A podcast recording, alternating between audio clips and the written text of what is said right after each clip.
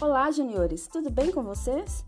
Vamos a mais um episódio do nosso Coffee.com Cristo?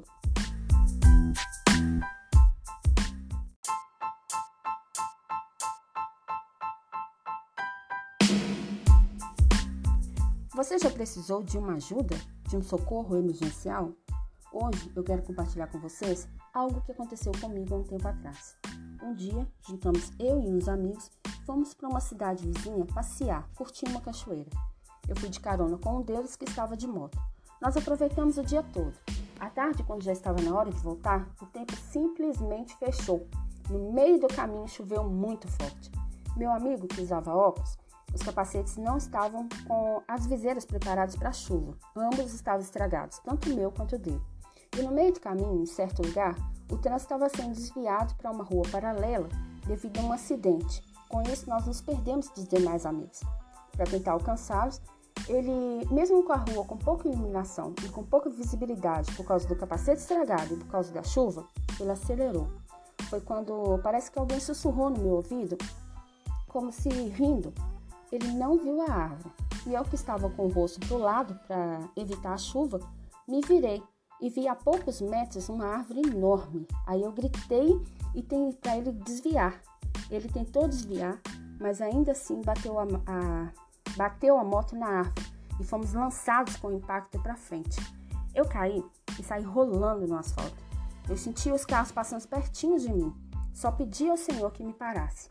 Quando eu parei, eu fui até o meu amigo que estava assim sentado e estava sem o capacete. Ele parecia assim meio bobo. Então eu comecei a pedir socorro. Eu pedi às pessoas, os carros que passavam perto de mim, socorro. Eles simplesmente desligavam os faróis, subiam os vidros e passavam como se nada estivesse acontecendo.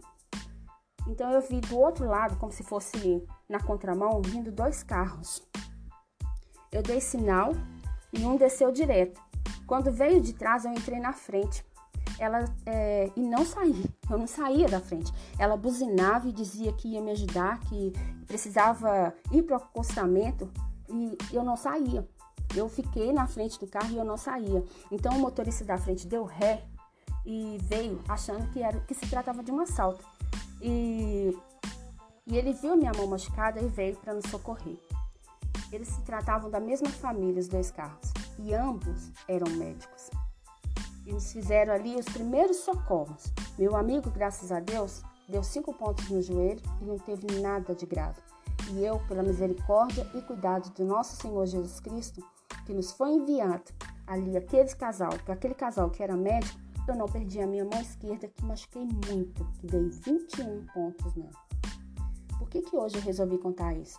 Porque em Salmo 103, de 1 a 5, nos diz: Bendiga ao Senhor a minha alma Bendiga ao Senhor todo o meu ser. Bendiga ao Senhor a minha alma. Não esqueça de nenhuma de suas bênçãos. É Ele que perdoa todos os seus pecados e cura todas as suas doenças, que resgata sua vida da sepultura e, a, e o coroa de bondade e compaixão, que enche de bens a sua existência, de modo que a sua juventude se renova como a águia. Esse versículo nos ensina que devemos bendizer o Senhor e não nos esquecermos de nenhuma das bênçãos que recebemos, porque nós, seres humanos, sempre fazemos isso. Damos graça quando recebemos uma bênção, mas no primeiro conflito, parece que nos esquecemos do Deus que servimos ou quem é o nosso socorro emergencial.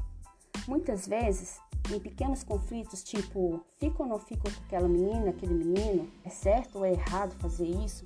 Sou feio, sou bonito, sou gordo demais, sou magro demais. São, são conflitos normais da idade.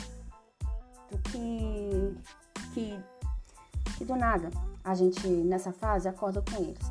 Porém, ao invés de chegarmos ao nosso socorro emergencial, que sabe onde cuidar e como cuidar, esgotamos primeiro todas as alternativas, tipo conselho de amigos que às vezes nem proferem a mesma fé que nós, que não têm pais que se preocupam com eles como você tem, como eu tenho, e acaba criando mais conflitos com os conselhos do que resolvendo.